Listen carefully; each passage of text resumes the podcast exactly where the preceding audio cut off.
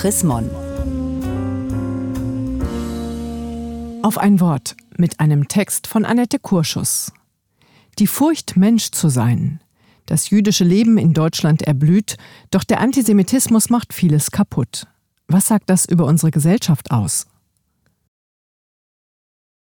Ende Juni dieses Jahres nahm ich als Vertreterin der Kirchen an einer Gedenkveranstaltung in Weißrussland teil, wo in Mali Trostenetz von deutschen Händen und in deutschem Namen in den Jahren 1942 bis 1944 abertausende Menschen ermordet wurden, sowjetische Kriegsgefangene und sogenannte Partisanen und vor allem Jüdinnen und Juden.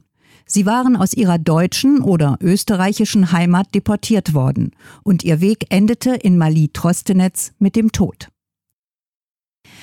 An diesem Schreckensort der europäischen Geschichte, wie es Bundespräsident Frank-Walter Steinmeier in seiner Gedenkrede formulierte, kam mir ein Satz in den Sinn, den ich nur wenige Tage zuvor an anderer Stelle gehört hatte.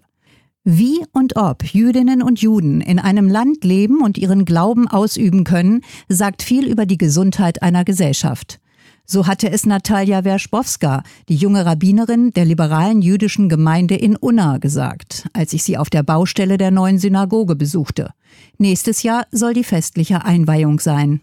So wie die junge Frau das sagte, sprachen daraus nicht zuerst Mahnung oder Besorgnis, sondern ich hörte eher das Gefühl heraus, angekommen zu sein. Ich hörte den klaren Klang von Dankbarkeit für vielfältige, erfahrene Unterstützung.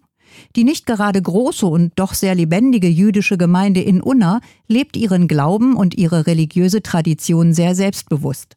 Zu einem Gutteil besteht sie aus jüdischen Menschen, die nach dem Zerfall der Sowjetunion und angesichts des damals dort wachsenden Antisemitismus nach Deutschland kamen. Wie groß mag die Herausforderung gewesen sein, in einem neuen Land, einer fremden Sprache und einer anderen Kultur Fuß zu fassen?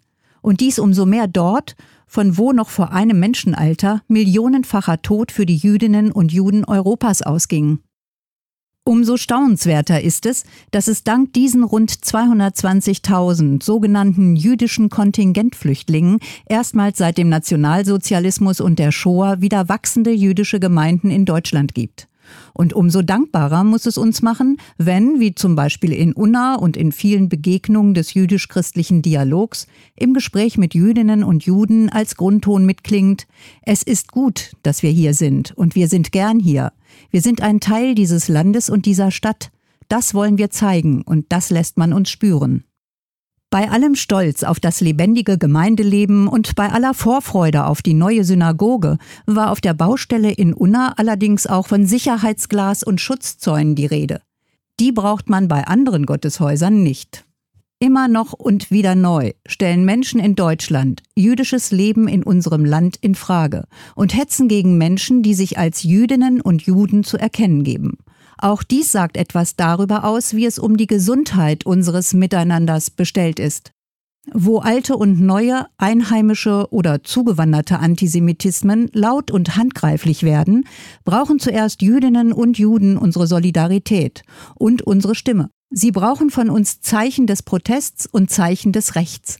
Wo es gegen Juden und Jüdinnen geht, stehen zugleich das Recht und die Sicherheit aller Minderheiten auf dem Spiel und nicht zuletzt die Würde einer ganzen Gesellschaft. Der Philosoph Jean-Paul Sartre formulierte es so Der Antisemitismus ist die Furcht vor dem Menschsein. Gelesen von Renate Baumgart, September 2018. Mehr Informationen unter www.chrismon.de